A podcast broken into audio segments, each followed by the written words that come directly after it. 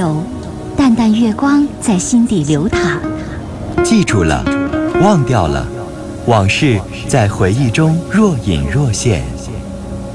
褪去伪装，婚姻、家庭、情感，一一诉说。来吧，走进这里，电波里的心灵小屋，一起聆听城市夜晚最真诚的声音。陈峰与你相约，为你情感解惑，给你情感答案。陈峰主播，心事了无痕。心心事了无痕。心事了无痕。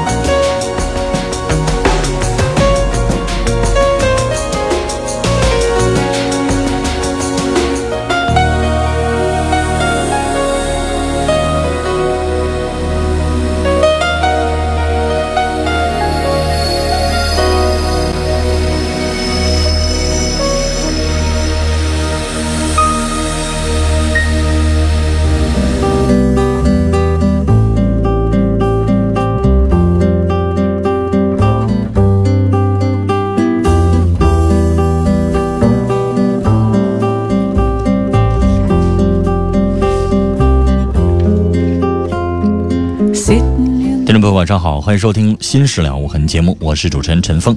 今晚的导播呢是王毅。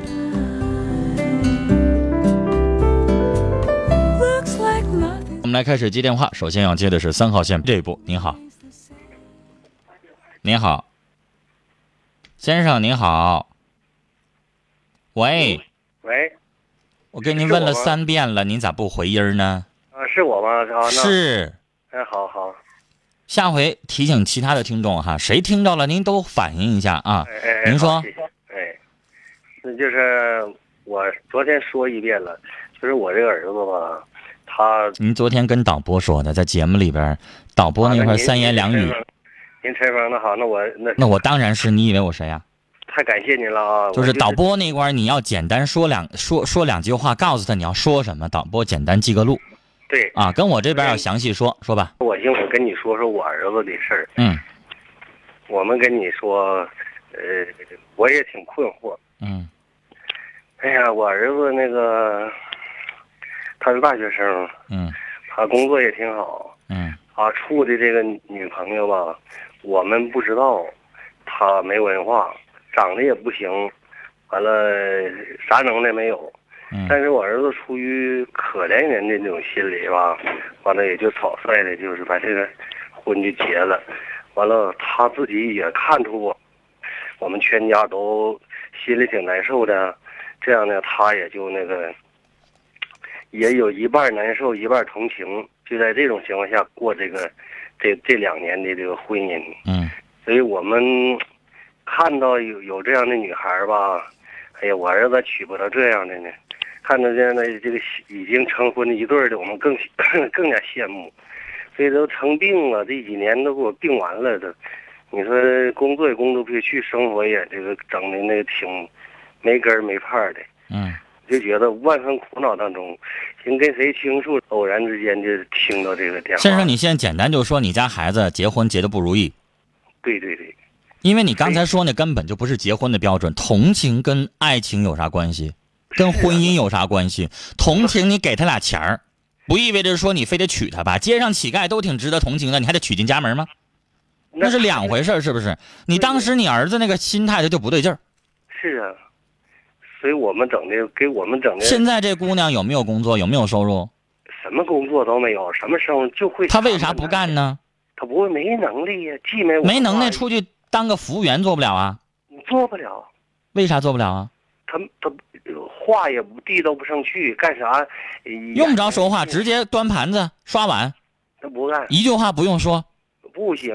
我我再一个是他自己懒不愿意干，还是他干不了啊？他懒不干，哎结了不是说干不了，有啥干不了？能干谁都能干，有胳膊有腿就能干。但是他自己要懒，他不愿意干，那是两回事儿，先生，嗯，反正你应该。清楚。如果是他他缺胳膊断腿，他是残疾人，他干不了，那咱理解，咱不逼他。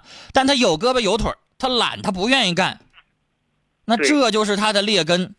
对对对对，是他没有办法，因为先生哈，这个世界有穷人，咱都知道，但是穷人分好几种。是举如说，举个例子，有人啊一直在努力，但是家里边可能就是怎么叫呢？叫叫叫就这个叫叫天漏，有那个词儿我想不起来，叫什么又逢什么连无雨屋漏体偏逢啊，我突然想不起来那句话，就是说那倒霉，可能家里边呃爸爸生个病，妈妈又生个病，家里边本来还可以，一下子穷了，这不赖他，是吧？二一个可能，比如说咱也同样种地也好，或怎么样也好，他今年就赶上天灾了或怎么样，这穷了也不赖他。什么样的赖他呢？就那游手好闲的、不三不四的，啊，有胳膊有腿儿，呃，成天的也不干活，往家里边一待，靠爹娘靠爹娘养活。那那样穷的话，那赖他那样的先生，咱有钱咱也不帮。你这娶进家门的儿媳妇就属于我说的最后一种，有钱咱也不帮他。因为他是懒，他不是他没胳膊没腿他不是他不能干，是他不愿意干，是吧？你得分情况。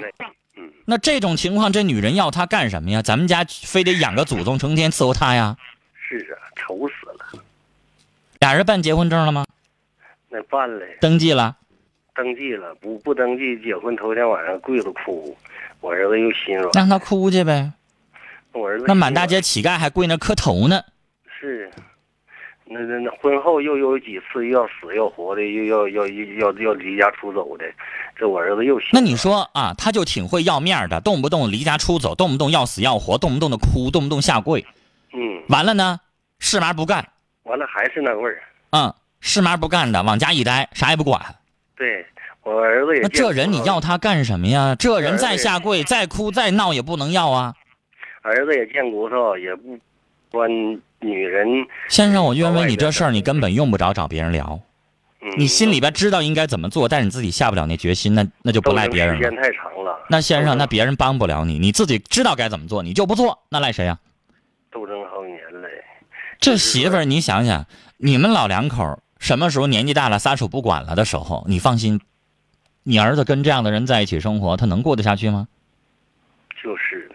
还不如趁着你们老两口有章程的时候，给他重新张罗一个婚姻吧。这日子能过吗？是。咱明白，娶一个媳妇儿，咱不说说这媳妇儿完全照顾您儿子，两个人相敬如宾，相互照顾，是吧？对呀，不能娶进娶进不能娶进家门了，啥都不管，四六不懂，往那一待，大爷似的。咱养个妈妈不行吧？谁缺那个？好几辈子人都起床了，他在那赖床上不起来。干啥啥不行？你说是吃啥啥不剩哈？嗯，先生，这样的女人，没有任何人会要，谁也不会要。谁家不缺大爷？谁家不愿意供着？所以，先生，我想告诉你，你自己心里边清楚，除了离婚，没有别的招。你想有灵丹妙药，什么妙招让他彻底改变他的性格，变得勤快了，找工作了，知道上进心了，那就不是你这儿媳妇了，那得换人。聊到这儿，再见。您说，您要碰到这样的女朋友或者是媳妇儿的话，您还能跟她过吗？五五六二的听众说：“亲爱的秦，在大学里遇见你是我最大的幸福，谢谢你，我的爱，我会记住你对我的好，我爱你直到永远。”署名爱你的老王。幺幺四八的听众也是传情说：“老婆，我想你和女儿。”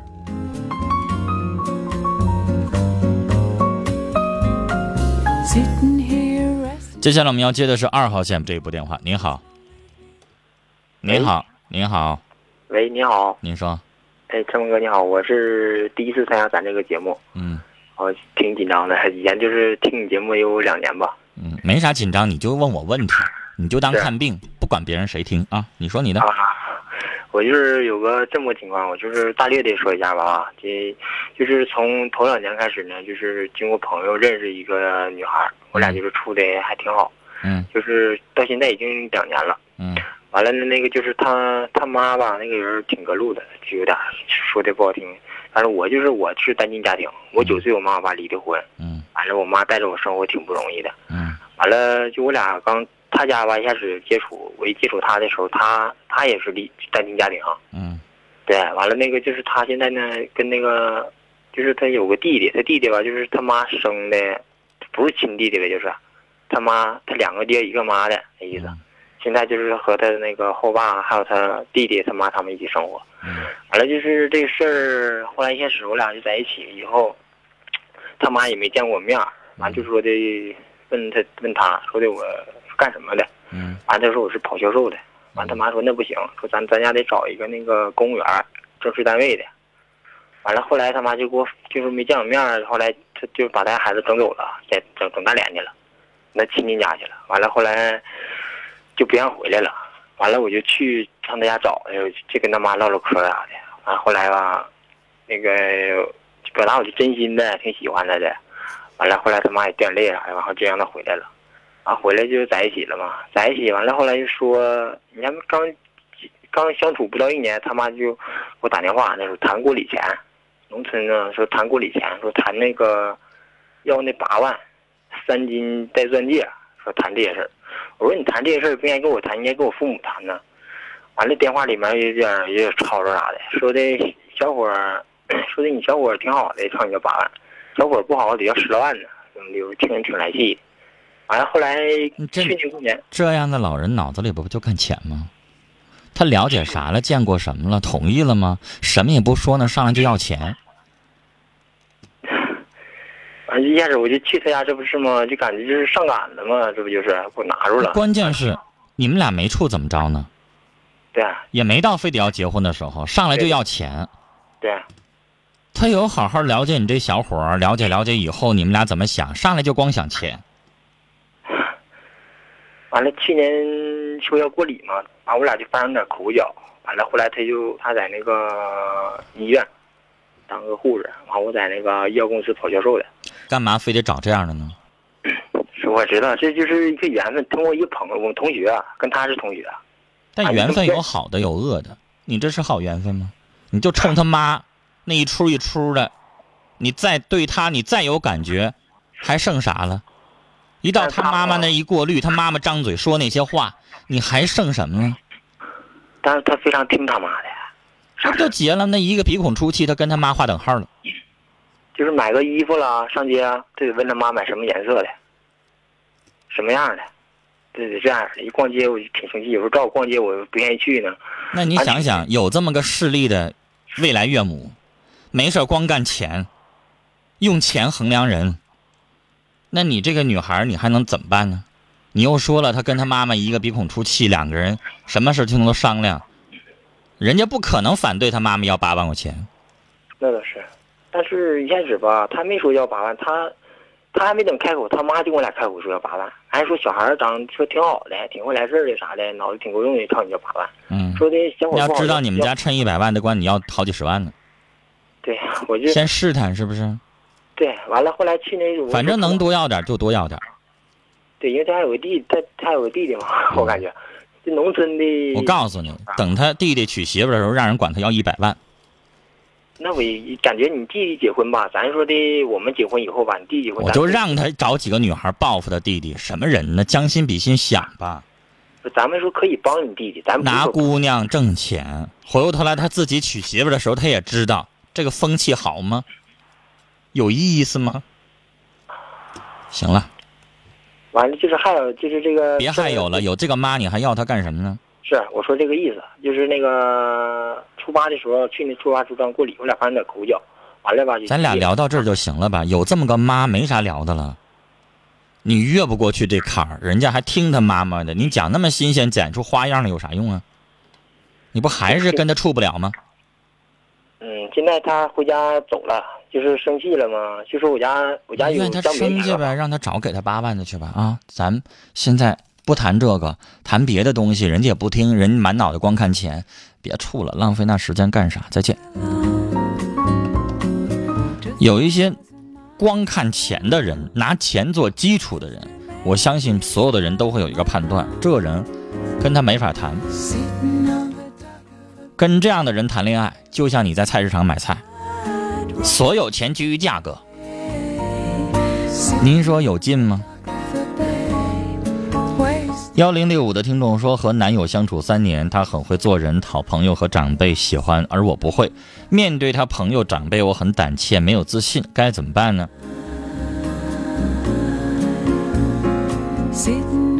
既然他很会来事儿，很会讨人喜欢，你让他教你啊。他最了解他们家的长辈喜欢什么样的女孩，所有的事情该怎么做，见哪个长辈需要注意什么，你全问他，让他教你，比我说的。好一万倍。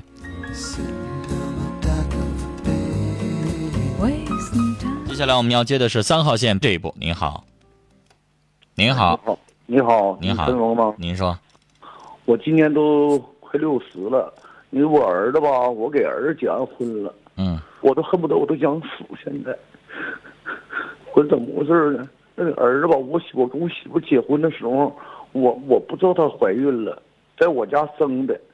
生个儿子，你说吧，我把他这个儿子他妈这会儿跑了，跑了，我这孩子我养大的，我结完婚了，结完婚以后呢，花了好几万，花好几万，他妈回来了，回来呢，说就跟我回回府，我不跟他回府，不能回府呢，我那钱都给他结完婚花了了。花了了，那完以后呢？我说儿子，我爸要买煤没有钱了。我说你借我一千块钱。我说爸开劳保时我再还给你。你这儿子说啥？我他妈凭什么借你一千块钱？你有啥资格跟我借钱？你说这问我这我都想死现在。你说我我这不白养这么一个儿子吗？从小我养我爸。一到现在，您这儿子说这话不可能是突然说的，他原来就这样吗？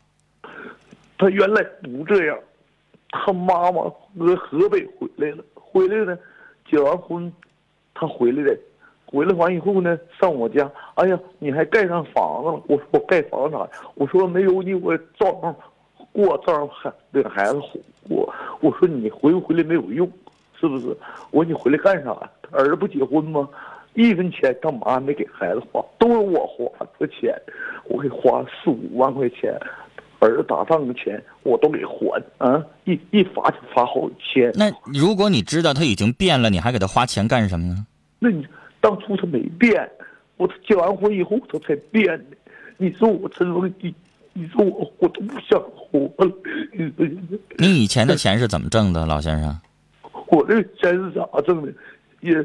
我这我这不在工厂烧锅炉吗？一月开一千多，开两千多，再给攒点我我家那个地较。那您现在这工作没了吗？没，我是个农村的。我是个农村。您的工作不干了？我现在还还打钉呢，现在我这还有点病。后厂子说你打更吧，一月。你既然说你一个月开一千多、两千多，为什么管他借一千？我那天那时候我不有病，不没上班吗？老先生，这个问题要解决还得靠你自己。你要现在开始存钱。我想说，如果通过法律解决的话，你可以告你儿子，但那是远水解不了近渴。咱们知道打一场官司起码半年以上。嗯，那是。您现在着急用，那我说了远水解不了近渴，而且最关键是因为我知道我说完这个话，百分之百哪有一个爹妈告自己儿子的？您要打这个官司，我估计都得上报，都得上报纸，都得成为头版头条，因为真的没有爹妈去告儿子，那儿子再不孝顺，再是混蛋，想想就像你养的什么白眼狼，这是畜生，说出那样的话来，那么说自己老爹，那以思以后那意思就是说老先生你自己自生自灭，你是死是活跟你这儿子没关系，他不管，你着急用钱，他整出这么一句话来，你以什么资格来管我要借钱？就是。那老先生，接下来都得靠你自己啊！我靠这个，我这么你现在你不是说跟他打仗也好，骂人也好，你跟他怎么样没用。嗯，这是。你唯一可能做的就是通过法院诉讼，然后你要求每个月他给你支付你为老的这个赡养费用。但是老先生，我我刚才说了，百分之百的老人都不会打这个官司，全国也没几个老人跟孩子打官司，太少了。我估计你也做不到。我不能跟他打这个官司。但是如果您要是不打官司，您现在问我，您让我一个主持人，我解决不了。我没有真的什么什么样的方式能让您儿子回心转意啊？我是给他打个电话呀，我说两句他就得挂吧，还是我去上他们家一趟，人理我是谁呀？对。所以老先生，您跟我刚才哭完那那那那几分钟，我心里边特煎熬、特难受，因为谁都有老的时候。再过二十年，我就跟您的年纪一样。那谁都有老的时候，而且现在的年轻人还不愿意要子女。我想说，真的，您您要是不愿意打这官司，您就得靠自己，要不然您靠谁呢？我想帮您都不能帮，我帮您打您儿子一顿，您让吗？我骂他一顿，您让吗？您心还得心疼，别人要欺负你儿子了，你还得首先你就得冲出来，你得扛着，你得不让，你得护着。但老先生他欺负到你这程度，你收拾也没用了，教育也来不及了，你不靠自己还靠谁呀？我都想死现在。老先生好死不如赖活着。您这个年纪，起码像现在寿命低、寿命高，您还能活二十年。但是您得自己活着，而且您之前能挣着钱，现在您看明白了，给他买完房子，给他买完这个，买完那个，有啥用啊？都换不来人家给您一个好脸也没换回来一句好话。他觉得是天经地义的，你要不给他买，他该跟你作了、闹了。他觉得你这个爹没能耐。买完了呢，他也没说你这爹有能耐。老先生，嗯，这儿子是您自己教育出来的，现在您现在尝到的这个苦果，您自己肯定酸楚。对，也但是怎么整？现在您应该明白一个道理，您该为自己活着，谁也别为了。这个世界谁都对不起你，咱就为自己活着。以后再自己挣钱，咱自己想吃什么吃什么，还给谁留啊？是不是啊？您要就算存钱，谁也别告诉他，存钱留着自己以后有病了自己治病。什么也别想了。打今后起，您就为您自己活着，管他什么儿子子女的，一点用没有。嗯，完了说啥呢？那个啊，我我生儿子，嗯，你不来看你孙子，啊，你还有心跟我借一千块钱，你凭什么给我借一千块钱呢？你说这句话我给我气的，哎，我都行了。骂他，我真的觉得浪费精力。我不想骂他，老先生。嗯。我浪费那个脑细胞，我浪费那个劲儿，我歇会儿多好。骂您的儿子没用，是吧？他是畜生，俩字儿行了，其余的什么都不用说了。我刚才说了，老先生，您的这个情况，您自己接下来把所有的钱存上，然后到您当地的民政部门，您可以申请低保，因为您就自己一个人儿。子不管您了，您可以算低保，然后呢，您相应的有一些生活的补补这个保障，让您的自己的生活得您自己照顾。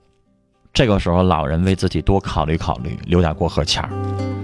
您真的真的让我觉得您非常的可怜，非常的难受。听完了之后，但是呢，很多情况您现在自己可以让自己的衣食无忧，不要再管他了。你那畜生儿子就不能搭理他了，你越往里头搭。他越不感谢你，老先生，请您保重身体。聊到这儿，来看短信。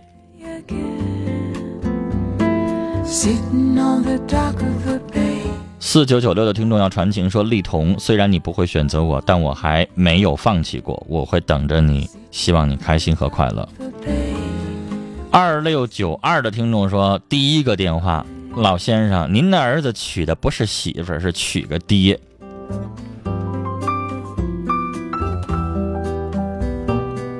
九幺五九的听众说：“我就是和第一个打电话那位老先生的儿子一样，我已经和这样的媳妇儿过了九年呐。为了父母，为了孩子，没离。唉。”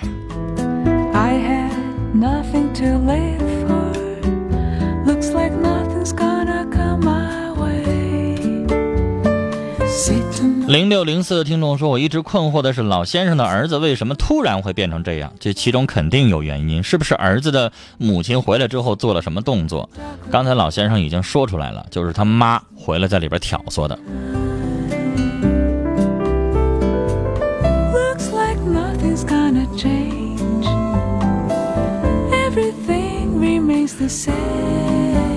六八二十六的听众说，他儿子真是畜生。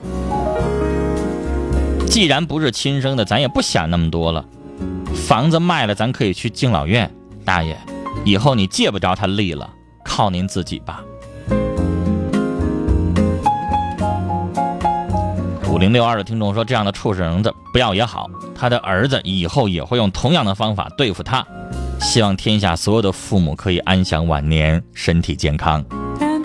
好，接下来进广告信息。